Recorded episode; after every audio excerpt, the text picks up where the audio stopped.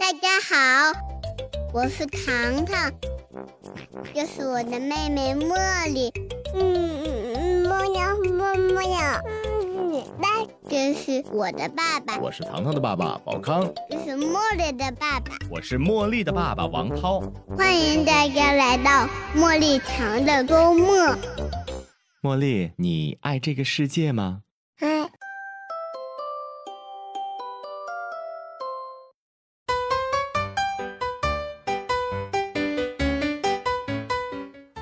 Hello，大家好，欢迎来到茉莉糖的周末。大家好，我是糖糖的爸爸宝康。我是那个一直在问鼓浪屿是啥的 茉莉的爸爸王涛，这成一个梗了啊。到现在也没有搞明白鼓浪屿到底是什么。不不不，其实知道，就是为了节目效果啊，好像显得是白痴一样。其实并不是显得，哈哈。刚才我们这个一开篇就调侃了一下上期这个梗，依然没有忘哈。对对对，呃而今天呢，我们不要调这梗了哈，哎调侃这梗了，因为我们今天来了一位好朋友，我们的没错直播间当中哈，来吧，康康给大家介绍一下。呃，这位呢是我多年的一个好朋友了，也是我的一个老师啊。嗯因为三人行必有我师嘛，嗯他集美貌、智慧于一身。嗯呃，我应应该已经不能用什么语言来形容他了。嗯，啊、就是一个语气词，哇哦，啊，哎，我今天呃很高兴能够把他邀请到我们的直播间，我们一起来聊聊天哈。对对对，呃，最关键的，其实茉莉堂的周末也是能够希望给大家带来更多有获得感的内容。嗯。那么除了今天的嘉宾是我的一位好朋友之外呢，他还是唐山熊一本绘画馆的创始人，嗯。在美术教育方面有非常深的研究和造诣。嗯。啊，并且还是我前段时间我我看到他在中科院的心理学研究所在学习，嗯，哎，我就感觉他可以有很多专业方面的内容来分享给我们收音机前的所有的好朋友们。对，已经是如此的优秀了，还哎在继续的深造啊，确实是，那这样不如让我们来听一听他的庐山。不叫真面目啊，真声音来。来和大家打个招呼吧。Hello Hello，大家好，嗯呃呃，宝康，然后还有王涛，谢谢两位帅哥，嗯，我是蝈蝈老师，嗯，嗯，大家可以叫我蝈蝈老师就可以啦。嗯，蝈蝈好像是一个非常有名的一个主播的名字。对，一听就是特别适合孩子，经常和孩子们在一起哈。哎，应该是特别受孩子喜欢的蝈蝈老师，我们也欢迎一下蝈蝈老师。谢谢再谢谢大家。哎，有音有音效了哈。对呀、哎，我发现我们工作室以前的时候，王涛我们两个录音从来没有用过音效。对，就是首次 送哎给我们的蝈蝈老师。OK，那么今天其实呃，蝈蝈他主要的领域是研究美术教育以及审美呃美学，应该这样说不呃是儿童儿童审美啊方，向的，哎，这是最准确的一嗯个嗯嗯，一个方面的概括。嗯那么今天呢，也是我们想聊一聊关于美术教育那些事儿嗯，啊。对对对，其实现在有很多的孩子们都会选择这种艺术类的培训班来进行给孩子做一些兴趣上的辅导哈。嗯那呃，我们郭郭老师觉得说美术这一类哈、和其他的艺术类相比，它的一个优势点在于哪儿呢？嗯嗯，其实呃，现在美术啊，因为它分很多年龄段，嗯嗯，年龄阶段，像比如说我们小宝宝，你看现在王涛还有宝康不都有宝宝了吗？嗯对吧？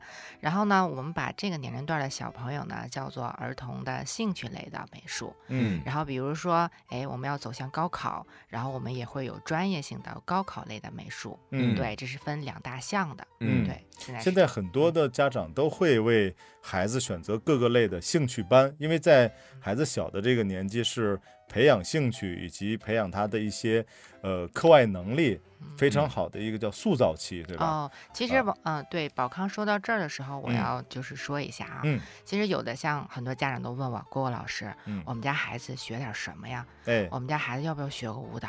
然后要不要学个美术？太多了，你看我们应该怎么选择？嗯对这个话题会经常会问到我，嗯然后其实我去儿童心理学啊，也是追着这个问题去的。嗯嗯，然后那个儿童心理学当中呢，有一个叫做八种种多元智能。嗯，对孩子可以从八个方向进行培养。嗯，对我们现在宝爸也可以学习一下嗯啊，嗯八种方向。哎，比如说开始敲黑板了是吧？知识点啊，对，这知识点啊要嗯想好。第一呢，首先有语言，对孩子要说话，对不对？嗯，然后呢，还有逻辑数学，对啊逻辑思维能能力的方向的，对。然后呢，还有呃，比如说体能性质的，嗯，对体适能、对体啊适能性质的，对。然后还有呢是空间智能也非常重要，空间对空间智能。啊其实呢，就是绘画呢，就是锻炼孩子的空间智能啊、围棋也非常锻炼孩子的空间智能。我不知道两位宝爸有没有下过围棋啊？这呃方面。围棋没有，五子棋倒经常。我用我用 围棋来下五子棋，呃，嗯用围棋，然后在围棋的棋盘上，然后来摆五子棋。对对对对，大概这几个方向吧。嗯嗯然后我们可以着重的去选择一下。嗯嗯。嗯嗯，哎，除了刚才就是说到空间呃智能之外，就是其他一共八个嘛。我刚才有在后面就是一些啊自我人格方向的。自我人格，对，然后可能就是心理养成对对对对对这些方面的了。啊嗯，啊这就是美术的话，在空间智能方面会给孩子很大的帮助。帮助嗯对哦空间意识非常强，嗯而且孩子的造型能力啊、空间能力，可能画画吧。你说有的家长问，这画画到底有什么好处？你们嗯知道吗？有什么好处？我我其实最早让孩子接触的就是画画，虽然我、啊我没有呃，就是之前没有让唐阳去呃系统的来学习呢哈，嗯，呃，但是他特别小的时候，我就开始给他买彩笔，哦，然后他就会在本子上乱涂乱画，哦甚至我们家的墙上都已经被他哦画的嗯不成样子了。哎，那好，啊当这个时候爸爸什么反应？画的不成样子的时候，我就想，我们家还得再装修一遍。啊，你会不会发火？会不会？呃，其实一开始的时候，他画成那个样子是是有一点发火，嗯，但是我没有发出来，哦，就是我因为我之前有有看过呃嗯相关的一些呃书籍，就育儿嗯方面的一些内嗯容，就是他画的话，其实应该是鼓励他去对。涂，叫涂鸦漆，对对对，哎呦，啊还挺专业，哎，涂鸦漆都出来了。嗯就是呃，应该鼓励他，让他如果说你你说他的话，他可能就泯灭了他去呃开发他想象创造的那能力。其啊，实啊，这个我觉得宝康做的挺挺好的。嗯，嗯就是把这个火压下去了。其嗯实家长当看到这个场景，的确要我，我也非常的恼怒。嗯嗯，其实我们需要一个外力支持，对于嗯孩子画画这件事儿。嗯，因为它呢是叫做涂鸦期，不嗯错。对，为什么叫做涂鸦期呢？一般它会出现在两岁呀、一岁多，当他会拿起笔的时候，就会产生一哦种哎，茉莉是不是在这个年纪？一岁多。呃对，一岁半了，现在应该是啊一岁六个月。哦，他还没有往墙上去画什么，嗯就是会有一个纸，然后我们给他买了一个那种。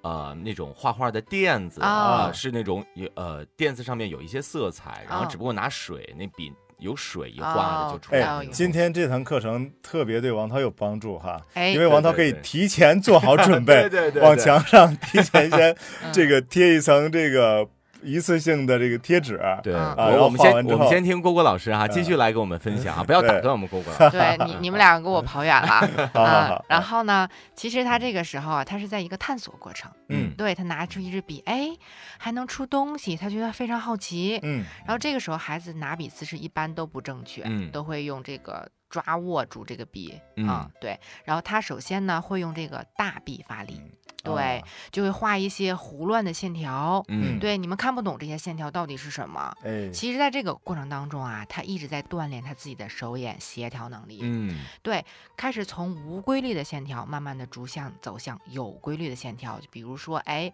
看起来这些线条是非常有规律、有方向的。嗯啊、慢慢慢慢的，然后他发现，哎，这个大臂的力量之后，开始用一些肘腕的力量，嗯，对，就具开始这个手腕手部呢开始具象化了，嗯对，开始小手的精细动作慢慢一点点表露出来。就像一开始的时候，他其实是无法画出来圆形，对，因为他是在用大臂在在对划，对，嗯，嗯。然后慢慢的逐渐开始有一些有规律，再有一些图形。一般孩子啊，首先能画出一个形状的，可能就是圆形，嗯。嗯，都开始啊嗯能画出个圆形，觉得很不错。嗯。慢慢的孩子啊，经过图时期啊，然后就开始画一些火柴棍儿的人儿，嗯。哎，嗯。有一些自己的符号，就喜欢画人儿，嗯。然后那种哎呃。个一一个胳膊一个腿，然后就一个小火柴棍儿一样的形对，式。然后他就说这是爸爸，对，然后这是妈妈，这是宝宝，然后我们一起做了什么？对，啊然后这个样子。其实他就是从不知道画的是什么，嗯到慢慢的说他有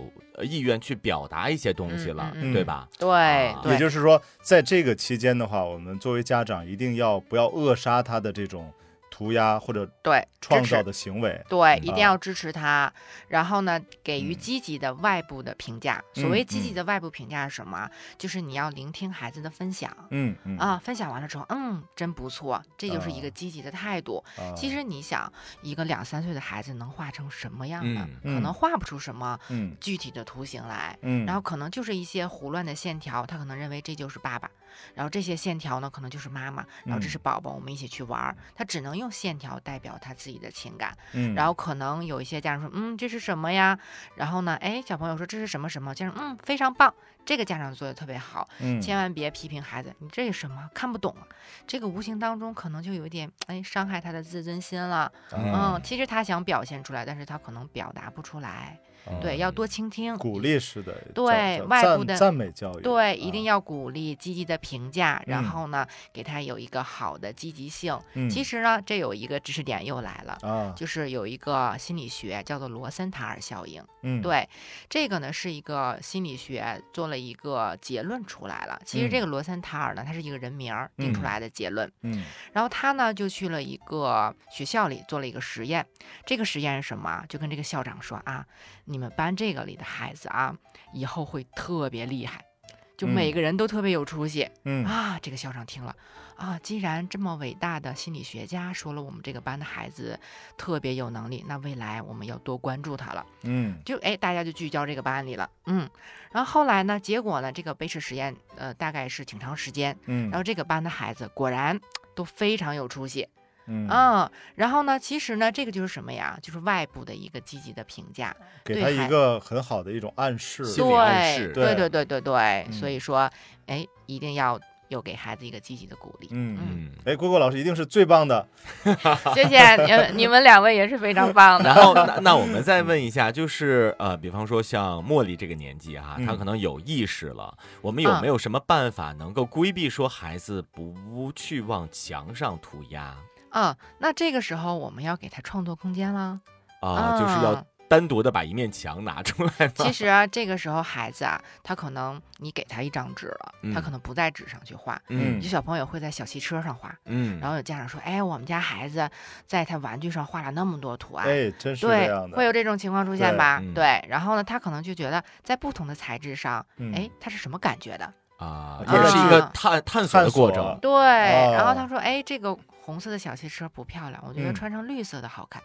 对，啊主观意识比较强，嗯然后所以他就会做了这些行为。我们家长可能不太懂，就是其实刚才那个王涛那个问题说，我们其实没有必要去规避，而是嗯。去给他提供一个空间，嗯就是在我们能够接受的范围之内。就是可能，比方说刚才我跟王涛说的，你提前可以在这个墙上做一个布置，就是不至嗯。于破坏它的现在网上有很多的那种就是贴纸类的，啊。或者说那种黑板，好像是黑板一样的贴纸，可能说在他能够得着的地方贴这么一面哈，对他就嗯呃就引导他说嗯，哎，可可以在上面去创作呀。其实这个叫预知可见嘛，嗯，就是你知道他会这样，然嗯。后呢，我们就可以呃规避一些这些问题出现。嗯嗯对，然后多给，其实当孩子想创作的时候，我就能拿出笔来就过来画了。嗯千万别把这些绘画的工具给它放到高高的地方，嗯啊够不着。啊，嗯，就是让他的这个发挥的能力不不足以满足了，不能得以嗯满足。嗯那这个里边还有没有说，呃，我们再细致的问一下，比方说像您说的，啊、我们要随时在孩子想画的时候，能给他提供出来这种画笔。对，啊，那因为画笔的话，它毕竟是有一些颜料之类的。嗯现在有没有说比较推荐的？比方说颜料，它哪怕说含在嘴里也也是 OK 的嗯，那种。其实您谈到的是这个孩子的绘画创作空间这一块儿，对对嗯，像不同年龄段孩子的绘画工具都是不一样的。啊，像咱们两个孩子这么大，然后一般呢，就像我的宝宝也是从这个年龄过来的，我一般会给像呃王涛这么嗯大的孩子会准备，就像刚才你说的，然后可以擦洗性质的比较强的，啊对，然后就是无添加剂的，然后进口的，这样比较好一点。然后像蜡笔呀、然后比如说彩笔呀、这些都可以。嗯呃，就是颜料啊，我觉得你们要是能舍得的话啊，舍得造的话，我觉得准备一些也是可以的。哎，之前好像还呃，糖糖在小的时候，彩笔、蜡笔，呃，都会有，但是没有弄过那种颜料，就是搭嗯配的。哦，我记得糖糖稍微大一点儿的时候，会有那种呃不同的燃料，然后放到水里边儿，就是哦做小实验一样，啊就比方说啊啊粉色的哦和黑色的，然后两个颜色掺在一起会变成嗯什么颜色，嗯会有这个，然后他弄的哪儿都是对。啊。嗯，这个对，然后家长会觉得，哎呦，嗯太墨迹了，太燥了。其实这个嗯环节就是探索过程。嗯嗯，他可能得失心了，就像你说的，黑色能跟粉色混在一起，能到嗯底什么一嗯个结论呢？这个过程就是探索，就让它造去吧。对，让他造去吧。其实啊家里啊可以准备一些不不用像我们这种机构里这种颜料，可以准备一些管儿状的。嗯啊对，这种管儿状的之后可以好拧，自己就可以拧开，嗯然后挤上，然后去画。嗯然后没必要像我们这种专业颜料一样，还得拧瓶盖儿，太大了，没有必要，还而且还容易干。啊，哎那就是颜色的话是越多越好吗？还是哎说，这个点特别好。嗯啊、这个问题特别好。像那个小一点的孩子，如果不是用颜色的话，就是彩笔，因为彩笔有十二色、二十四色、三十六色，太多了。嗯嗯，我建议啊，就是像小一点的涂鸦期的孩子，在探索线条的时候，不要给他太多的彩笔。嗯啊为什么啊？为什么要听好？因为这个过程他是在探索。嗯、如果你给了他打比方一个红色，嗯嗯，然后他就一直在探索这个线条。如果你给他很多种颜色，他可能刚探索一个过程，他立马就换颜色去了啊啊，他又去再换颜色，他不断的去换颜色。啊，就转移了他的注意力了。对，然后所以说哦不需要给他太多，然后呢，就是着重的几个颜色就可以了。啊，哎，这个也是一个我我认为值得敲黑板的地方。对对，对，这是一个非常专业的一个细节。对对因为孩子在探索的时候，他其实画这个线条是一个探索的过程。嗯，如果经常的换颜色，又是一个探索的过程。，对对，那就会加长他第一次画出来圆的这个时间了。，对，比如说他画了一个线条，然后一直在画这些平行平行的线，然后其嗯。实他还下一个就画锯齿线了，嗯，哎，马上就要画锯齿线，这个时候他会被颜色吸引，然后他就会嗯。哎放下笔，然后再去别的颜色，因为孩子嗯。很喜欢非常丰富的颜色的。啊，嗯，哎，我记得前段时间我好像有给糖糖买过一个就是涂颜色的一个东西，什么就是纸的吗？呃，纸就像一个小人儿，然后它有不同啊的图案，然后啊。这需要涂成呃绿色呀，涂成啊黑色呀，哦，魔法啊森林的那种东西是吧？这个东西啊。对于孩子哦的这个点一美定要说术教育会有什么帮助吗？这个点一定要说，其实嗯。这个产物啊，就是现在市面上非常多，家长嗯也非常喜欢买。其实，呃，我们家里老人也会给孩子买，嗯。但但是我呢是不会给孩子买的。啊、啊，为什么？这个也要敲黑板了。啊。啊、为什么？因为呃，长期我们把它叫做填鸭式涂色的一个图画本儿。啊。啊、然后呢，长期涂色的孩子会产生一种呃习惯吧，就是给他一张白纸的时候，他会问，哎，那个黑框去哪儿了？啊哦，他会找这个黑框。就是给他框住了有。一些对定式思维了。对，他会说不会画、不敢画的现象就会出现了，啊，就是没有黑框，我的黑框在哪里？他会找那个黑框。啊，然后第二种情况就是说不敢画，为什么？因为填鸭式涂色吧，然后他经常会怕涂出去，嗯，对？吧？哎，对，就是嗯我们还会比赛，就看谁涂的好。对吧？但是这个其实是不太应该用这种方式。其实你看这个也有好处在哪？啊锻炼精细动作。嗯啊对吧？嗯啊，，其实我们可以用另一种方法锻炼精细动作，也不一定嗯非这种这种形式，就是嗯多种多样的形式都可以锻炼。嗯然后呢，他就会说，哎，千万别涂出去啊，涂出去就不好啦，不嗯漂亮了。嗯然后久而久之，孩子会非常小心翼翼啊啊、然后他就会觉得不敢去放手，嗯对，然后他会出现不敢画，然后这种现象，嗯嗯，啊，啊，坏了。所以这个对于我孩子来讲，我还我还想把那个东西糖糖玩剩下的送给茉茉莉莉呢。那 就是我 我关注这个是因为说，我觉得它作为成人的解压工具是一个比较好的啊，对对选择对对对，它会有它的另外的独到之处的，对对对，嗯所以我家里会有这个这个秘密森林呃，魔法森林啊嘛，叫秘密魔法森林秘密森林还是魔法森林？对，就解压用。对对，但是呃，听完郭郭老师刚才说啊，就是我们的宝爸宝妈们一定要注意，嗯给孩子在挑选的时候，一定要不要犯我们糖糖爸爸的这个错误啊！又是敲黑，又是敲黑板 对。我感觉这啊期是满满的干货啊！哎，确实是。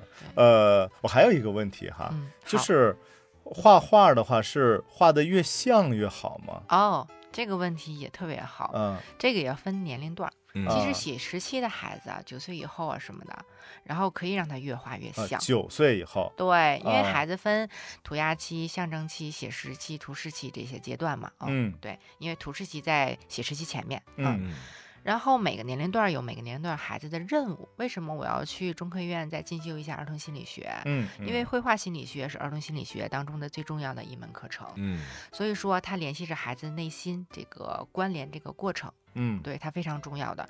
这个具体像不像这件事情呢？觉其实啊是在年龄到了，我们才让它像这件事情。来，我来举个例子吧，嗯好不好？嗯哎，咱们桌前不是有一个杯子吗？嗯对不对？那我要考考两位，这个杯子除了能做杯子，还能做什么？能做杯子，嗯，做花瓶，哎，好，来，对，好棒，点赞。对，点赞。还能做什么？还能做什么？哎，烟灰缸。啊，对，特别棒，烟灰缸呃是不是？王涛没少干这事儿，是不是？对对，其实你看，像笔筒可以吗？哎，可以以，是不是？对，花瓶儿，嗯对，水杯，然后呢都可以。然嗯后我前两天看，就是咱们今天晚上吃饭那签子，哎往里放签子对，都可以，是不是？嗯，其实那个他这个就像宝康说的，像不像这件事情啊，它是分年龄的，因为嗯三到九岁的孩子想象力非常丰富，嗯对，像与不像这件事，其实神似和形似到了，他必然就会像了。所以说九岁之哦后呢，我们才会上，比如说我们要高考啊，素描，素描呀，啊对我们才说像这件事情非常重要。嗯然后其他这些年龄段啊，然后只要表达自己的孩子内心情感就可以了。嗯。这个不是非常的特别的要求的严格的一件事情。那其实我我我可以理解为，就是孩子在一开始选择兴趣班的时候，就比方嗯说、呃两三岁，嗯哎就是说到年龄这一块儿哈，嗯，多大的孩子才适合去开始报美术班呢？哦，其实我认为，首先嗯孩子得能坐得住，啊，对，然后呢，他没有亲子焦虑分离症，嗯嗯，不能说是妈妈陪着一起上，这个肯定不能。啊，就像孩子一样，咱们什么时候能上幼儿园了？几岁才可以上幼儿园？三岁啊，，对，是不是？那两岁半能不能送呀？就托班儿了，对，可不嗯也可以，是不是？有的也可以。对，其实孩子能真正的上课堂的话，首先因为课堂时间是比较长的，嗯对吧？首先孩子得有一个自主的能够上课的一个条件，啊，因为我就发现啊，因为太小的孩子啊也可以上课，妈妈在后面坐着，嗯对吧？然后这种我觉得课堂效果不太好，嗯为什么？他会经常会找妈妈。对这个瓶盖拧不开了，妈妈你帮我拧。然后嗯这个东西我不会画了，你帮我去画一画。啊，遇到困难了，养成这种依赖，对他就会啊，找妈妈。其嗯实他没有妈妈，孩子一样能独立。嗯是非常棒的。首先，孩子能够自己独立上课，然嗯后呢，语言输出上是非常好的。嗯啊，他不能说是可能语言都已经输出非常吃力，那我们老师对他一个沟通的时候是非常也非常吃力的。嗯嗯，所以两个都吃力，那还是还是把语言这一节个关能过了，然嗯后再来上我们的课是最好的。哦，嗯，其实就是跟具体的年龄，就是每个人可能差别，不太一样。其实我建议啊，就是三岁四岁呀，就嗯三岁也要看孩子，嗯因为都说男孩儿就是比女孩儿发育要晚。对，其实女孩儿到了三岁啊，然后比可能男孩儿才两岁半左右这种的嗯一个能力。啊嗯，我们建议最好，我觉得最佳还是四岁以后是比较好的，啊，那糖糖现在其实刚刚好。是非常适合了，对，然后这啊个时候他对探索欲望、好奇心也比较强，嗯，而且刚才说了，然后孩子他需要一个多感官的一个培养去嗯刺激他。啊对，因为它是一个黄金年龄，啊三到九岁是孩子的一个神经元的黄金年龄。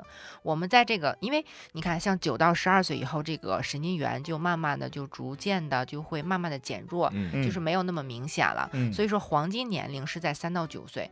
我不知道你们了解过神经元这件事情吗？哎，我知道，就是我我们一直在说哈，三岁之前，因为我们经常会带茉莉和糖糖出去玩儿，对，然后呢，网上有很多说这孩子，我们孩子太小了，刚一岁多，嗯是不是嗯出去玩没有什么用哈？嗯然后我们就再给大家普及一个概念，就是三岁之前其实是激发孩子的特别多点状的神经元的太棒了，一个过程。太棒了对，，嗯，然后哎当你的这王涛你好棒哦，然后当你这个点越来越多的时候，你后期他们之间的链接和嗯就是这种紧密度吧，才会嗯能更好一点。对，其实王涛说的对。嗯然后他刚出生的孩子，他的脑部的神经元它是点状分布的，就是一个嗯小点一个小点，嗯，它还没有相互交错。线线对，然后到了慢慢的随着年龄增长，它就会成网状，嗯它相互交错。嗯然后呢，怎么能让我们当然希望它成为网状，嗯就是发育的非常好。那嗯怎么能让它成为网状？就是刺激它，嗯就外界的给它一个视觉的刺激、感官的刺激，然后它逐渐的成长，嗯呃，像大树一样发芽。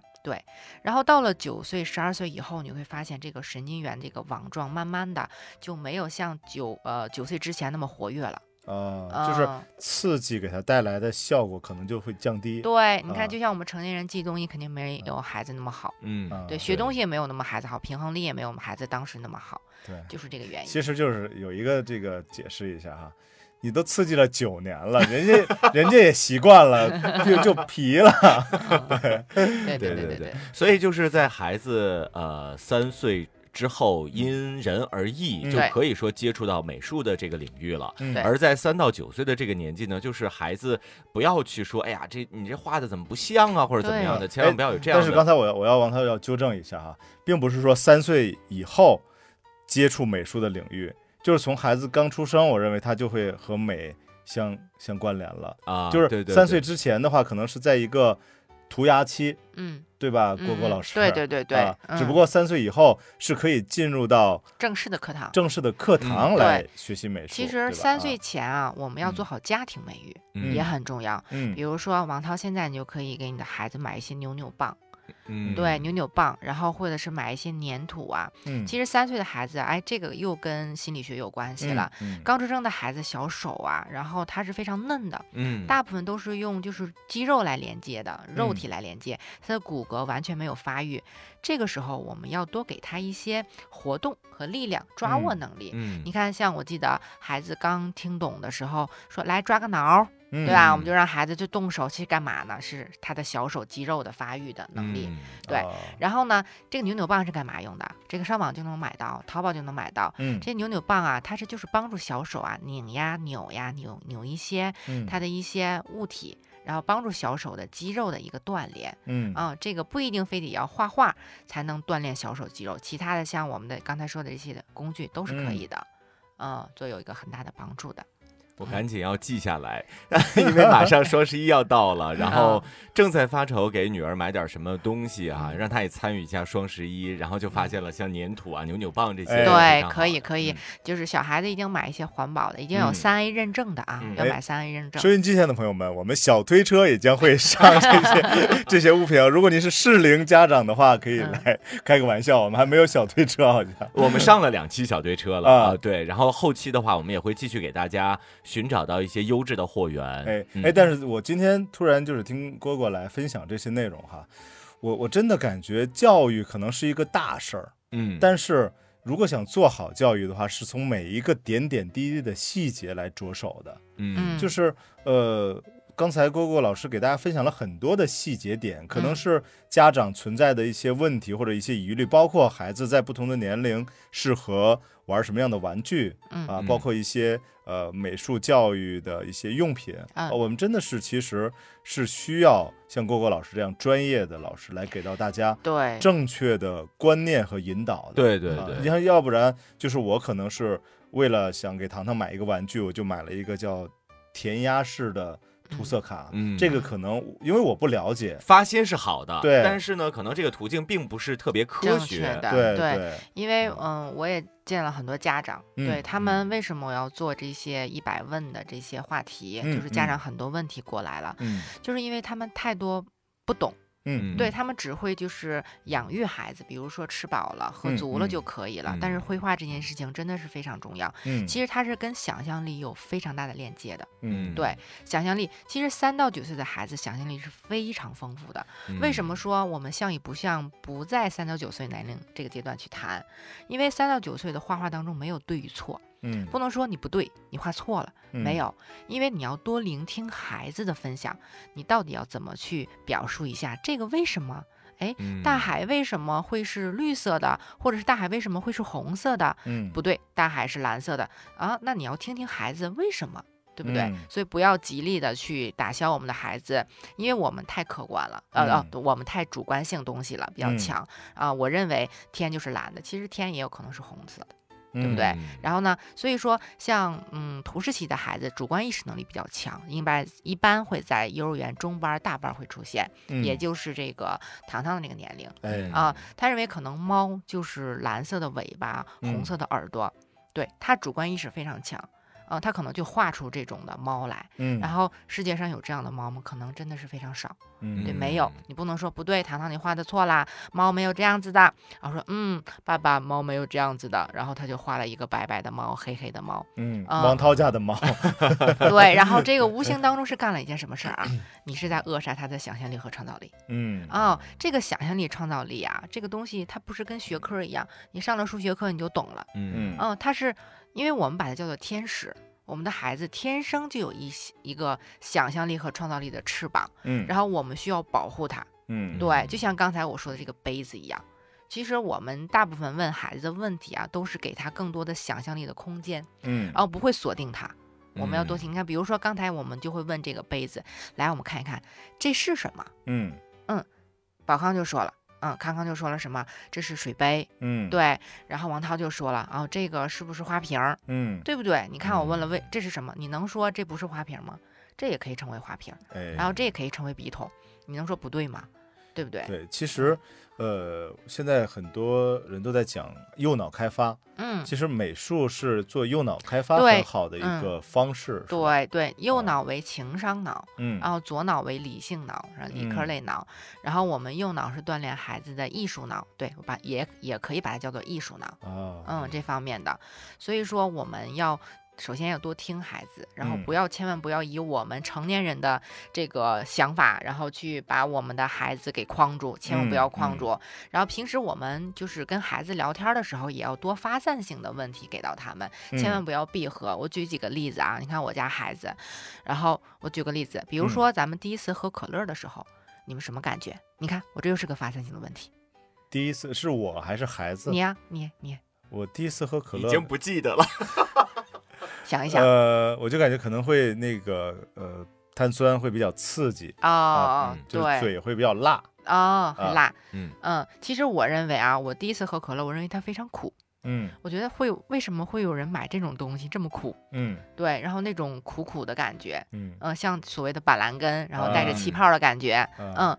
然后呢，我记得我第一次给我女儿喝完这个可乐，她尝了一口，妈妈就像你说的辣辣的感觉，嗯他觉得非常辣。哎，我说我认为非常苦。哎，每个人每个人的角度都是不一样的，看待嗯问题事物的角度都是不一样。嗯对，嗯然后你看那天我往水里面，就是那个湖边儿扔了嗯两个石子，嗯然后说妈妈你看，啊眼镜。我在想，一般我们想象这个画面啊，扔在嗯水里都是一些波纹儿波纹儿，啊，对吧？他居然说是眼眼镜儿，因为我同时时扔了两个，然后泛起了波纹儿，然后他说妈妈这是眼镜，我说哦对对对，这是眼镜，对吧？其实就是孩子的他的角度上的一种认知，对，啊。探索认知，嗯。然后我们去积极鼓励听听听他去说，嗯。啊，然后他会把这些东西呢，然后反馈在他的这个呃作品当中。嗯。啊，怪不得我那个时候没有学好，因为我大概在五六岁的时候 嗯。学过一段时间的国画。啊，嗯。然后那个时候，我就在现在在回想啊，那个时候，可能老师就告诉我们，哎，你要照着这个去画，啊。对，啊你要照着这个，然后，呃，然后画画的我就不愿意画，啊！嗯 其其实你那个老师是对的，这个国画嘛，其实现在啊，国画我认为啊，就是像在我们的课堂里也有国画课，嗯嗯就是在没有正式画国画的时候，我们把它叫做水墨画。嗯其实让孩子是感受一个另一种绘画工具。嗯，你看，像丙烯呀、水粉呀、蜡嗯笔呀，然后国画，我们把它叫做媒介工具。啊，啊，小朋友应该多感受一下这嗯个绘画工具，对不对？嗯然后什么是真正的开始学国画了？就像王涛说的，你得照着他画。嗯，然后呢，其实国画是我们中国传统的呃这个文明，对不嗯对？因为国画呢，它最早起源于就是宋代是比较兴起的，嗯，然后我们就会让孩子临一些芥子园儿，嗯，对，因为芥子园儿，比如说画呃兰花，嗯，对，一点一提一凤眼。就是你什么时候点，什么时候提，是要有时间限制的，是嗯固化模式的东西啊，啊、你必须在固定模式的情况下去做这个事儿，然后但是这不就是和我们刚才说的这种发散就就呃比较对立性。对呀，对，然后所以说我们才九岁以后的孩子，然后才会让他学传统国国画啊嗯、然后九岁之前，我们就会让他感受一下水墨。哦，原来还有一种这样的矿物质我我从颜料。王涛的眼神当中可以感觉出来，我当时怎么没有就是时光倒流，找到一个 像蝈蝈这样的老师，可能我就学好国画了。对呀、但是还还还是有一些艺术的这种熏陶啊、对因为艺术是浸泡的，嗯对，因为艺术还来源于生活，嗯对，恰恰写生也是对孩子一个嗯特别大的好处。王涛是一个被主持耽误了的 画家。嗯哎，其实我我我不是说吹个牛哈，嗯我感觉我在艺术方面还是比较有天赋的。哦，天赋就是我小的时候，我特别喜欢画画，哦，然后我会呃画剧本儿，就是画剧本儿对，就是、嗯呃我会画一小人儿，然后画啊山洞，这个啊会有故事情节的，我会。啊啊就是你就是就是动漫的雏形。哎，真是，嗯然后就是他们要打架，然后就是出来就谁跟谁搏斗，然后嗯。山洞的不同的样子，我会就是有就自己会想，真的会去想象一个一个剧本类的东西，然后画哦出来。哦。这是一个。第二一个就是我没有学过画画，哦，但是我就是呃天画的赋使然。我但是我画的会比较像，就是、哦。呃，比方说我会照着那个小人书。啊，对，因为好多人可能就是不会画那个眼睛啊，包括嗯头发，我嗯。会就是很不自觉的就会把这个嗯眼睛啊等等的，我嗯就会画的很像。我曾经就是一个没有学过，就没有任何人教过的人，嗯我在初初三的时候，哦，我拿过我们学校的绘画组一等奖。太厉害了，哎，就是我就感觉这不是天赋，又是什么呢？人生的高光时刻。其实我们每个人都有绘画的权利。嗯但是就是我，呃，因为在初三的时候会面临一个选择，我想学哦，就是美术，就是那种想要呃高考就是可以艺术生那种。嗯。但是因为我我那时候家里边会比较传统，就嗯认为你画画的话会耽误文化课，哦，然后就没有让我选择就是深入系统的去学习画画。哦，哦我就感觉一个哎艺术家好遗憾对。没关系，现在还是啊可以的。齐白石不也嗯是八十多岁才出名的嘛，对不对？对，现在和糖糖一起，从从基础的可以开始、啊。哎，真好，真是嗯我好像刚才哥哥这一句话重燃了我的希望，是？吧？可以激励起来。你看，我们很很多艺术家都是呃年龄非常大才会出名的嘛，对吧？啊齐白石的虾是非常有名的，嗯他八十多开始研究画虾，然后非常有名了，对不对？对，提到这点，我突然在想啊，嗯就是我们嗯。刚才提了很多的大师，嗯。那其实现在有很多的这种大师的巡展，嗯。啊。可能说不是这种特别一线的，但是也会有一些嗯。啊大师的巡展，嗯。我们有必要说带着孩子去嗯，去去参观一下吗？当然有必要啊，非常有必要啊。嗯因为其实在这个过程当中，我们去看一个，因为展览非常多，嗯分立体展、平面展、装置艺术设计展，嗯各种的还有展览。雕塑展，对，行为艺术展，啊什么展都会有关艺术类的方嗯向的。其实这个时候，我们要带孩子去看看艺术家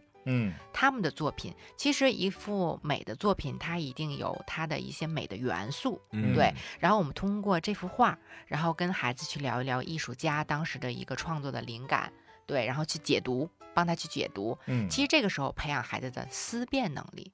嗯哦，你知道思辨能力吗？哦，原来艺术家他是有这么一个心情，然后去创作这幅画，然后去也会激发孩子，对，嗯会有这么一个创作的灵感。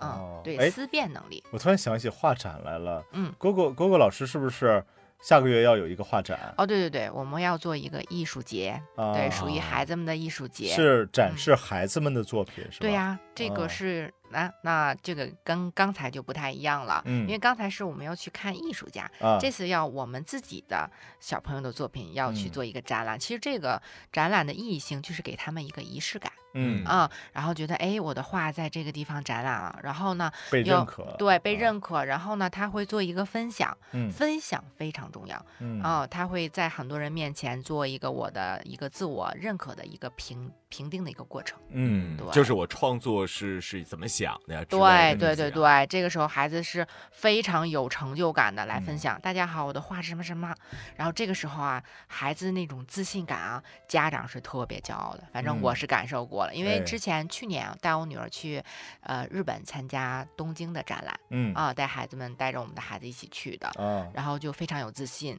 然后呢，到那个时候就是东京的涩谷区的区长，嗯然后呢也在一起聆听，然后呢给孩子们颁的奖，孩子们到现在还记得。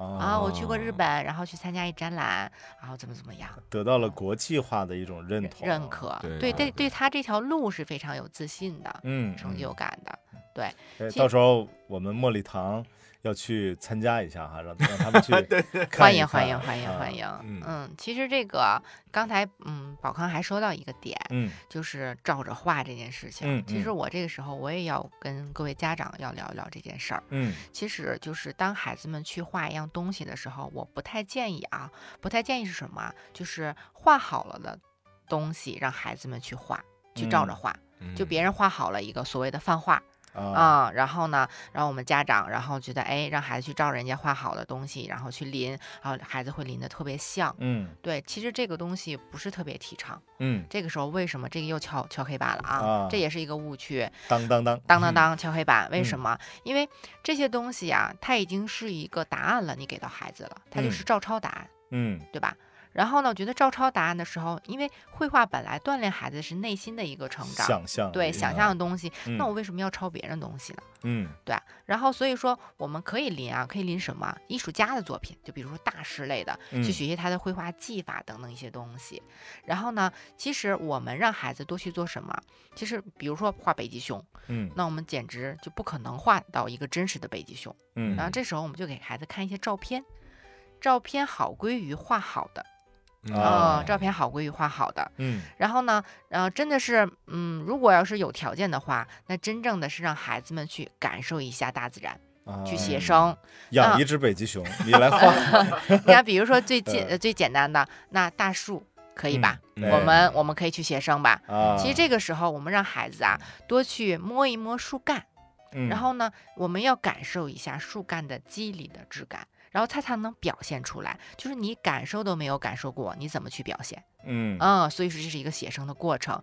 然后去哦踩一踩树叶，去摸一摸，去闻一闻，然后哦，他自我的一个感受力。嗯好，那我就会把这个感受力，然后呢，通过我的情感，通过我的线条表现出来。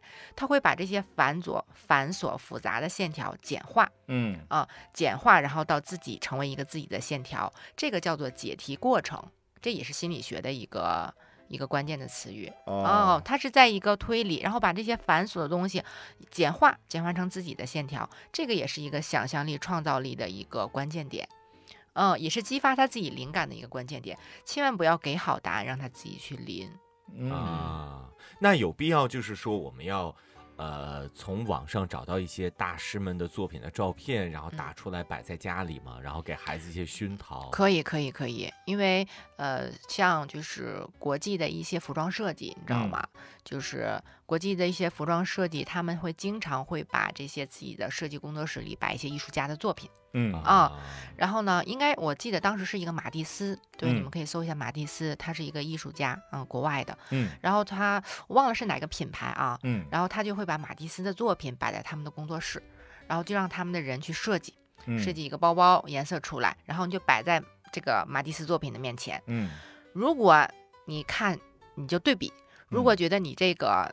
呃，设计出来的包包，哎，感觉高于马蒂斯的作品，那你嗯就可以量产了。嗯如果觉得摆在你的那个艺术家的作品面前低于这个，那你就重新再去设计啊啊。它其实这个也是呃浸泡式的啊，培养他有一双发现美的眼睛的时候，让他多去看一下艺术家比较高贵的东西的色彩的搭配，然后也是有助于他的成长的视觉上的成长。啊，嗯，我回去一定要和我媳妇儿说，因为我特别喜欢那个莫奈和梵高。啊，嗯，对，然后我媳妇儿就说。现在好像是一个那个什么，都都喜欢梵高，因为星空那个特别火嘛，然后哎，就太厉害了。对，然后他就说，就是别摆这些很俗的东西。啊啊啊 对，其实对孩子来讲也是很有帮助的。嗯，对，哎，那你们家是不是可以开画展了？没有，我就发现，就网上会有一些质感很好的那些照片，嗯然后呢，就是给它呃下载才打出来，嗯或者说网上会有一些那种仿制的印刷品类的，嗯因为谁也买不起真品嘛。对，其实孩子再嗯大一点的时候，我们把自己孩子作品裱上，放到家里也是可以的。嗯我们有很多家长就是整个半面墙全嗯部裱的是自己孩子作品。嗯哦，这个时候我特别想想插一句哈，嗯就是呃，在孩子最开始，比方说画线条啊，或者嗯画一些呃锯齿啊、圆的时候，嗯，这些东西我们有有必要说留下来吗？还呃是说孩子的每一幅画我们都应该留下来？还是说嗯，其实我吧，像我的宝宝从小的作品，我几乎都给他留着嗯，啊啊，我几乎都给他成长，这是一个这是一成长的个成长的过程。对成长的啊过程。然后孩子就是，其实你看，像我家孩子，比如说去哪儿的嗯时候，我们都会有个习惯，嗯然后带着一个速写本儿。啊然后呢，比如说啊、去了雾灵山啊、嗯。去了北京，嗯，然后孩子就会拿这个速写本儿养成一种行为习惯，嗯。然后他不认为这是一个负担。啊，他不认为说啊，我要画画吗？哎呀，我我去玩了，我怎么还要去画画？他没有这个负担，嗯因为他养成习惯了。这就是我的一部分，我出行必备的。对，然后你看，那你看上次我们在去富士山，嗯嗯，去嗯他就去画了个富士山，然后我觉得，哎，有很多人在富士山旁边去照相，嗯，说有几个孩子能把富士山，然后是画下来，然后带回来，我觉得太啊少了，太少嗯了。哎，因为我我们会茉莉堂的周末会经常带孩子，嗯就是茉莉和糖糖出去玩儿。嗯，我感觉就是我们我们一直是嗯。带的录音的便携的录音的设备，啊。然后以后就可以带一些这种绘画绘画本。对对对，它是在大自然中的一个探索，嗯。啊，探索的过程，然后把他的一些感觉的过程，因为写生这个前两天也会有家长问我几嗯岁开始写生，嗯。其实写生嘛，他就是我认为几岁都可以，嗯。只不过认为大一点的孩子啊，他的造型能力比较强的时候，或者是作品表现能力比较好，有家长说，哎哎，写成比较直，哎，最起码能画出一些东西出来，。比较就是像所谓的比较嗯像。对，然后呢，可能小一点的宝宝嗯觉得，哎，有点浪费了，他可能嗯画的什么也不是，嗯然后他觉得，哎，觉得没有什么这嗯个呃成长的东西，嗯嗯他可能就觉得没有什么意义。但是嗯我觉得小孩子他也有意义，只不过可能他没有表现出来。对，因为我们不能用成年人的标准去衡量孩子，对，对，因为在他那个无形的吸收。对那个嗯阶段是有他的一个特征的，我们一定要去尊重自然对啊。对对，然后所以我们要准备一个速写本儿就可以了，非常方便。我记得我们那双十一又加了购物车里又加了一个啊，嗯，对。然后我们那年去，我我们爸爸做的特别好嗯啊、我们甜甜爸爸特别棒。然后我们去黄山写生，嗯，他爸爸居然把两个速写本儿，然后两套彩笔背到了背到了黄山。山顶。背到了山上，啊，然后路过的人都说哇，太厉害了。哎，我我因为那个甜甜的爸爸就是这个郭郭老师的爱人，我们也很熟哈，嗯，一定要这个这个介绍一下，应该是模范爸爸，对，嗯因为嗯就是别人的爸爸，哎，真的是别人的爸爸，因为我和王涛现在是要立志成立志于成为 别人的爸爸，那也就是立志于成为像甜甜爸爸那样的爸爸。对，啊其实就是孩子嘛，教养就是夫妻俩一嗯定要夫妻俩去教养，嗯对吧？然后呢，你看像我，就是周末周末的时间全部是陪了别人家的孩子，还嗯真是。嗯然后呢，所以自己一点给孩子时间没有，所以说，嗯但是你不能把孩子就不管，嗯对。然后，所以这个时候爸爸就挺身而出，嗯，对。所以说，爸爸这个时候的陪伴是非常重要的。哎这也是我们嗯节目所倡导的，就是一定要让爸爸多参与孩子的成长和嗯。培育的过程。对对。我们提出一个邀请吧，我们也嗯。请就是甜甜的爸爸啊、嗯。来我们的节目，也和我们说说他的一个感受小技巧，我觉嗯得会有特别多的小技巧但是我。我提前打个预防针啊，甜甜爸爸是非常内向的巨蟹男，巨蟹男，哦，啊。巨蟹男和天蝎，他是天蝎男，嗯，对巨蟹和天蝎应该还挺搭的。嗯，然后特别内向，不太爱说话，啊，嗯。没关系，有我们俩他可以挖掘出来。嗯没准儿 没准从那个我们的直播间历练一番之后，嗯。就会启动糖糖爸爸身上的一个按钮。嗯。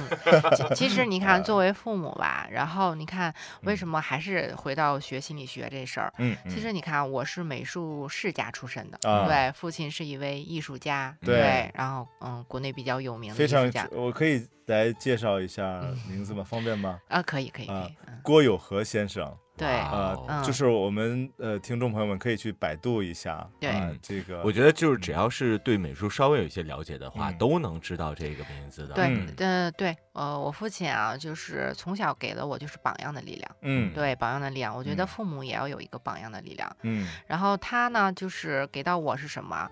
呃，刚才要提到父母嘛，嗯。其实，呃，心理学当时就是提到的有三种父母，嗯，对，然后他会归类。嗯啊，归成啊一类、二类和三类啊，嗯一流、二流和三流父母。嗯然后呢，我先说三流父母是什么？嗯三流父母嘛，大概的意思就是什么？就是可能是保姆式的，嗯就是可能嗯、呃孩子吃好了，然后呢送学啊、呃送到去上学，嗯对，保姆式的，嗯对吃喝拉撒这对些，对对嗯，对，这种的我相信是有的嗯啊。第二呢，就是管教式的啊，嗯就比如说啊，你应该呃去怎么怎么样，你应该去怎么怎么样，去要求孩子的这种的，啊对。然后呢，比如说你的成绩啊，或者是你你应该怎么怎么样啊，对，嗯要求型的。这类应该是让孩子最容易产生逆反的，对就是对对对叨叨叨型的，对啊，然后还有呢，我觉得可以，大家应该去呃做的就是这个一流父母，就是嗯榜样，嗯做一流的父母，什嗯么都要去呃自己去做，给孩子做到一个榜样。嗯嗯，我觉得有一点吧，不能说自己做的特别好，但是我尝试了一次，我觉得嗯特别有效。嗯啊、可以分享给家长。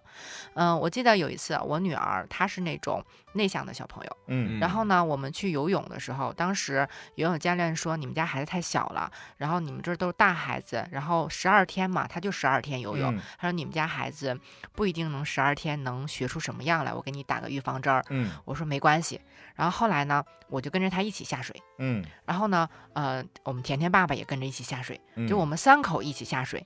就刚开始甜甜下水的时候特别夸张，就是他扶着那个岸边，他把岸边的那个就是那个瓷砖儿，他都嗯抠下来了，快，就真的是裂味儿了，抠的都。啊，小小时候说明你画画培养的好，手手上有劲儿，对，不是他紧张的要死，啊，紧张特别紧张，他就一直嗯抠着，然后我就一直安抚他，安抚他，陪着他一起。嗯然后爸爸啊就学，就给他做榜样的力量。嗯然后其实我是会了的，我就一直嗯陪伴他。嗯真的是啊，我觉得是个教练就说了，太意外了，十二天孩子从。就是抵触水开始，就是嗯。恐惧水，到十二到十二天之后自己游泳嗯。啊，自己蛙泳就自己这样的游，大概呃二十米差不多没问题嗯，啊，然后能游下来学。学会了，对，学会哦。了，特别棒。然后呢，一定是父母一起带动做榜样。你想想，嗯我们家学什么嗯。都是父母一起啊，哎一起来学。刚才蝈蝈在讲这个案例的时候，王涛，你知道我想到了一个什么样的故事吗？嗯，在塔斯玉玻璃栈道上，呃，我又想到了一个有什么梗？我都做了一个特别不好的示范，因为我呃我恐恐高高，嗯。啊，然后在走玻璃栈道的时候啊，我就到一边，我就当时是我抱着我女儿，嗯。然后就抱着女儿我就下去，哦，就是就是你完全背 做了一个反例，，对背离了一流的父母的这个标准，就是呃，因为王涛首先害怕，嗯。所以说就带着茉莉就一嗯。起下去了，就是嗯。没有做到一个哎我我敢去突破，啊然后我带孩子一起去嗯。感受。哎，嗯。不过听了刚才郭郭老师的分享，你是不是想尝试一下？对啊，我们后来我不是呃带糖糖过去了一次嗯。这个嗯高空嗯吊桥嗯。嘛，，呃当然那个就小巫见大巫了 啊！明年我们再找到一个更高的桥，哎，好，嗯。其实嗯。呃，我知道恐高这种这种情况啊，因为站到特别高的地方，它会有身体上的不适，嗯。就有眩晕啊等等嗯。但是，一旦突破的话，其实就嗯。没没事儿了。嗯啊，其实这个时候，就是我我要想也再说一点什么，嗯孩子啊，就是我们把它叫做试牙期，嗯，嗯，试牙期它是在八个月的时候就有了，有嗯这个意识了。嗯就是比如说，他能看到床床走到床边缘，他可能就不爬了。他他啊有这个视觉上的这个深浅啊啊、这种意识了，视牙视牙期，啊然后就像玻璃栈道一样，他能嗯看清这个方向了，这个嗯深浅的这些变化了。嗯其实为什么我要把话题再拉回来？嗯我又嗯想到我这个跟孩子的这个艺术这一块儿了。嗯其实你看画画这件事情，可能用到还身体，孩子会画身体的三个部位，嗯第一个就是手，手对，第二就眼睛，眼你得睛看，啊第三就是脑脑还有心灵，啊对吧？嗯然后这几个器官运用到身体的器官，嗯其实随着年龄增长，就是他的视觉。嗯，也是有一些变化的。嗯嗯，你看，像小一点的孩子都说这个，比如说，呃，你们记不记得孩子特别小的时候说，他可能就是给他看一些黑白图片，你们有嗯印象吗？对对对，啊在最开始的时的候，最啊，开始的时候，对，嗯然后这个其实心理学当时呃去学也是因为这个原因，就是嗯呃当时我们的老师给了我们一个答案，嗯其实那个时候的孩子并不是说只能看到黑色和白色，不是嗯的。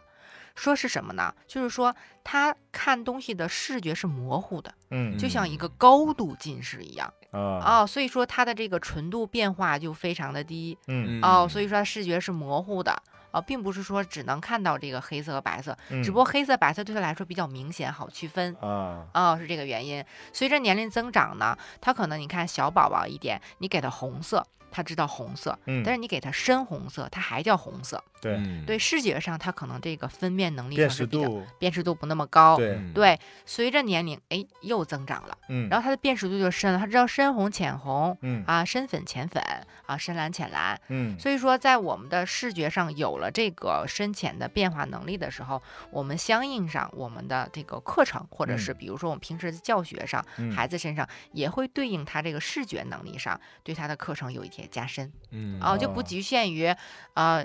就是那种单纯的颜色了，就嗯开始一些有色彩的一些丰富的一个辨识度了。啊然后随着年龄增长，就比如说到我们这个成年人，或者是说再大一点的孩子啊，九十岁的孩子，嗯然后他的视觉色彩已经到了推理过程了，思嗯维逻辑推理过程了。啊，你们知道更更成熟了。你们知道莫兰迪吗？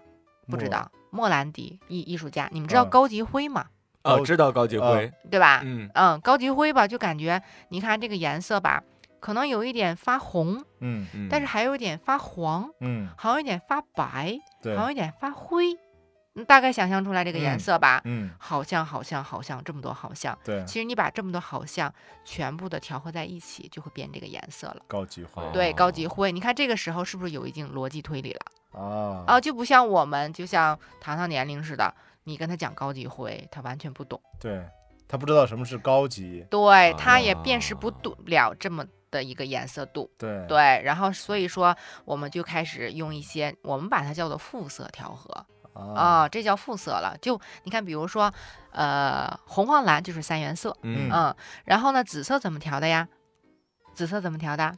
紫色对就是红黄蓝三个颜色调出来的对，紫色就是用蓝色跟红色调的。你知道吗，王涛？我也不 这个颜色不知道吧？哎，你不是学过国画吗？但是已经距离我学国画过去了二十了，嗯，对吧？紫色呃调和，你看小朋友知道嗯哦，就像一加一等于二，对不哦对？他知道了。嗯，那逻辑推理的时候就是一嗯加一等于二，加三加四等于几？嗯嗯，然后逻辑推理的时候就是红加白加黄加呃褐加嗯褐色，然后这么多推理，然后变成了一个颜色。嗯哎，我觉得这个挺厉害的，就是这个让我想到了一个什么，比方说我们随意在这个琴上弹一个和弦，嗯可能有的人就能听出来是哪几个音加在一起的，嗯嗯然后呢，那但大部分人可能就听不出来，而我们这颜色也是一样的。比方说，呃，同样的一个颜色，在郭郭老师的眼里就知道说是哪几个原色叠加在一起出来的，嗯嗯，但是在我们的眼中，可能他连，呃，是是什么样的蓝色我们都说不好。嗯对，这就是色感。嗯色感的培养。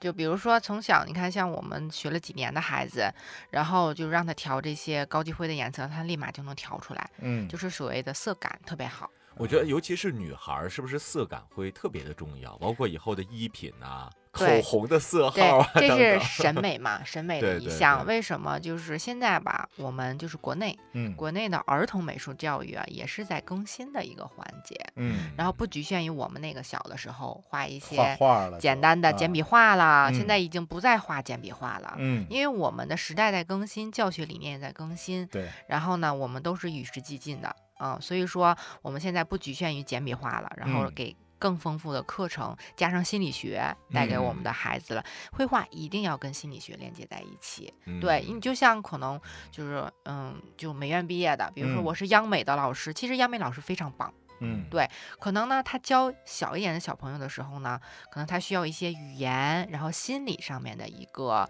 学习，嗯然后才能跟孩子做一个良好的沟通。嗯。就像当初我一样，其实我是一个美术专业的出嗯身的啊、然后呢，就像让我怎么去教小朋友的时候，当时也是，呃，挺苦恼的一件事情，所以嗯说才让自己去又进修了去学习心理嗯学对，对对，嗯美术是专业的，但是心理嗯。学这块儿也要跟上，啊，嗯，双向的。对，哎我觉得我们郭郭老师真的特别厉害哈！你看今天好像我们是呃百问解答一样哈，好多的问题提给了郭郭老师。对，而且我觉得有一点是特别值得呃大家再去学习的，因为嗯我们看郭郭老师在提起自己的孩子的时候，在我们和我们讲述自己孩子的经历的时候，都是呃非常欣喜的，眼中嗯都是带着光的。嗯呃，而我身边的一些家长朋友们，嗯那、他们在提起孩子的时候，就说总是哎。哎呦，你说嗯我这孩子怎么样？就好像，嗯呃，这种情绪是是负面的，嗯是嗯是不是那么积极的？嗯嗯而且呢，我相信这样的孩家长在面对孩子的时候，他们的态度一定也是消极的，也是给了一些呃不是那么积极的回应的。嗯，所以我觉得这种积极的态度也嗯是非常重要。对，特别嗯值得我们去学习。不管是面对孩子，还是说讲述孩子一些什么事情的时候，嗯，对，今天，在录节目之前，我有见一个朋友，他是呃唐山一所国际化学校的校长，呃，嗯新加坡人，嗯其中就聊到了一个点，他说，他问我，他说你们中国为什么这么倡导亲子教育？嗯就是确实是当下有很多人都在讲亲子教育。他说，在新加坡，他们很少会听到这个词汇“亲子教育”，更多的他说，孩子的教育其实更多的是先要让家长成长。嗯，亲子教育，我们所讲的亲子教育，更准确的应该叫家长教育。嗯，嗯给到。对。首先家长的一个唤醒，对，给到家长他的教育观念、他的嗯思维意识，然后得以增强到一个正确的一个频道，嗯。才能说有更健康的亲子关系对。啊，孩嗯子的这种呃更好的一个成长。对，所以说，呃，通过我们今天刚才跟蝈蝈的这种分享，嗯我自己都是有满满的获得感。，对，确实呃，有很多的敲黑板的知识点。嗯对，同时上，就是除了美术之外，我还学到了很多，就是关于孩子成长教育心理学方面的一些内容。，对，嗯当然，如果说想让想让我们就是教育出更好，不是说最好的孩子，让我们孩子更好的成长的话，最重要的是父母我们父母先要知道一些嗯。正确的方向。方向和方对法。你看，就是刚才讲到父母这一块儿，嗯，然后我觉得还有一个点啊，我想到的一个问题，我就嗯。又应该去分享一下。嗯。然后就是也是要敲黑板的一个关键啊词、是什嗯。么？就是真的是做过心理学的一个背试实验的，嗯。就是在涂鸦期的孩子啊，你看王涛现在嗯。抓住时机啊，嗯。涂鸦期宝康还来得及啊，嗯 涂鸦期的孩子一定要足够的充分给到他空间，干嘛去涂鸦？嗯，甭管他画的是什么我，就豁出去了。对，甭管它像啊不像，你知道未来会对有一件事情是有非常大的帮助，这是做过心理实验的，啊，是对什么写字啊、哦是有非常大的帮助。呃，其实这个当时啊，我去心理学的时候，我们家孩子也还小，嗯然后当时我也是听了之后嘛，没有什么感觉。嗯后来就过了一段时间，我一直记着这个事儿。嗯，后来真的是在我们家孩子身上应验了，他不嗯管写字叫写字啊，叫画字。他他说，妈妈，我要画字。然后当时非常小，嗯然后呢，我说你要画什么字？他说我要给奶奶写封信。嗯然后我说那你想写什么？说我说奶奶我呃今天没有在家，然后就简单的几句话。嗯说妈妈你先给我写上，然后我照着你那个画啊啊，然后呢我就去给他了写了一下，然后就照着我的去描。他可能就是描的不是不是啊。不是照着我的字儿描啊，是照着嗯。我的字儿去临，对啊，去临我的字儿，然后他嗯。管它叫画字，嗯。然后可能东倒西歪的，可能有点儿那么个意思吧，嗯。啊，然后呢，哎，结果还真的是他现在的就是前两天我发了一朋友圈儿啊，然后大看到了，是吧，特别震惊心经是吧？抄的心经。哦，然后其实我们家就是那个心经是最早以前我也不知道什么嗯时候去买的，请回嗯来的。请回来之后我就放在桌子上。后来有一天我女儿就说：“妈妈，然后我想我想去临，因为它下面有这个底纹，嗯嗯底纹，然后我想去临。我说那你就临吧。然后后来就我就走了。后来他爸爸就发了一张图片，他爸爸在家看着他，嗯他说我说临完了，说啊，我这是甜甜写的，他说真的。然后他就对这个写字非常感兴趣。啊哦，他管写字叫画字，他会锻炼孩子无形当中字体的空间感、空间意识能力，就是嗯手眼协调会非常好。就是什么地方该停收，对对，是从小孩在涂鸦期的锻炼很有关对。你想，他是从一张大纸，然后控制到一个小的方格的填字本儿。嗯啊、然后对他的手控制能力是非常强。现在一般孩子啊，就是我能看他的一幅画简单线条，我就知道这个孩子的握笔姿势，大概还有这个孩子的现在这个手手的这个眼协调的熟悉度是什么样子的。你会啊发现，长期练的孩子线条特别的潇洒，而且特别的直，嗯嗯，然后呢不会是那种颤颤巍巍，然后那种现象不会有。所以说，你要想让 以后孩子写字非常省力气的话，要多让他去涂鸦。对我一定要准备出来一块地儿。就是我现在写字儿不好看，是因为那个时候我爸妈没有给我准备出来一块地儿涂鸦。对对对，因为我们那时候家长可能也没有意识。对，对，你看刚才又说到这个嗯简笔画了，就是为什么我们应该都学过嗯，啊、你们知道为什么我们当时学简笔画吗？条件使然吧，条，呃，嗯是是有这嗯个关系。因因为那时候连水彩都没有，好像对对，啊你看简笔画呀，其实呃，它非常限制他的这个想象力。嗯你看，你想想，比如说简笔画，就是按步骤画一个小鱼。对，对，你看咱非专业人，嗯只要给他步骤，他就能都能画出来。嗯对，其实鱼长得都这样吗？其实不一定，对对鱼有各种的长条的，对对不对？美啊人鱼，对，各啊种的像那种小鹦鹉一样那种鱼是吧？各种各样的鱼，它什么样的都有。嗯所以说，其实这是一个时代的产物。对，其实你看，像我们现在的老师，大概已经都六十多岁了吧，嗯五五六十岁了吧，嗯对吧？像那个年代啊，就像我们小的时候，他们那个时候也就是也在二十岁、三十岁左右，应该是五零人、六零人，嗯嗯，对不对？五零人、六零人，你就想想，五零人、六零人，他们学过美术吗？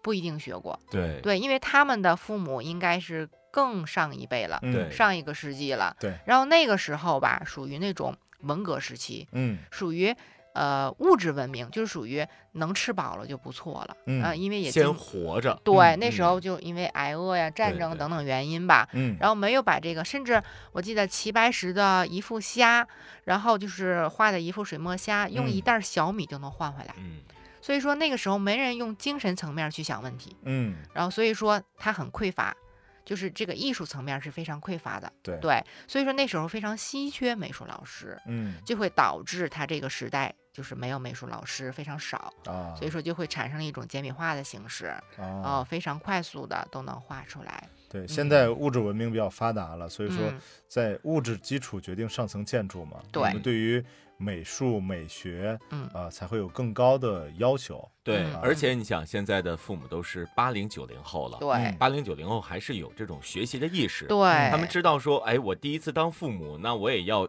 学习一下如何把我的孩子养育的更好，嗯。因为我们都是呃望子成龙、望女成凤的。那嗯具体的话，怎么样才能做到让自己的孩子更好的发展？其实嗯家长们也在一个迭代更新的过程当中。对，嗯哎，我感觉今天就是郭郭老师这个分享哈，我们刚才说要分享关于美术教育的那些事儿，嗯真的是不仅不限于对对对，关于美术的教育，就是关于整个孩子的由美术引发的一系列的关于话题出来了对对嗯啊教育，当然，因为时间关系，我们也没法在这样一个单位的时间把所有的问题都聊完。对。呃，嗯我知道蝈蝈有有在做一个视频号，就是所以，如果大家有呃更多的问题的话，可以关注一下我们蝈蝈老师的视频号，怎么样来找到？嗯，然后我要说一下，呃呃，可以在视频号里搜索“熊一本”，呃，熊是动物的熊，嗯。啊、艺术的艺，本源的本啊、然后呢，蝈蝈啊，蝈蝈老师，嗯，对，姓耳刀郭，郭靖，郭靖的郭，对，啊耳刀郭蝈蝈老师，然后就能查到我的这个嗯学艺术不迷路的一百问，啊然后都是一些平时家长罗列出来的一些问问题，然后给嗯大家做一个解答。嗯，特别好啊，一百问。然后呢，一百问也正在更新当中。对，呃，大家一定要记住这个方式哈，在微信的视频号当中搜索“熊一本蝈蝈老师”，嗯熊是熊大熊二的熊，对本是本源的本。本来的本来的书本的本，对书本的本。嗯，呃，然后艺是艺术的艺、嗯啊，对，然后蝈蝈呢是耳刀郭耳，刀锅啊，嗯。大家记住这几个字，然后找到我们的视频号关注一下，然后也可以在视频号上面留言，留给我们蝈蝈老师你想嗯。问到的一些问题。好的，那么嗯。其实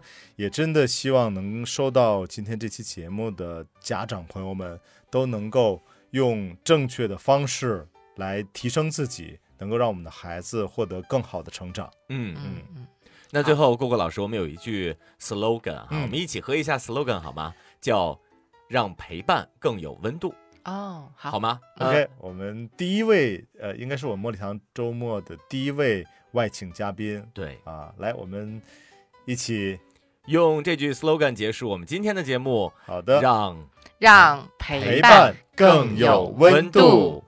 欢迎大家收听茉莉糖的周末，我是糖糖的爸爸宝康，我是茉莉的爸爸王涛，嗯，我是蝈蝈老师，我们下期再见，拜拜。拜拜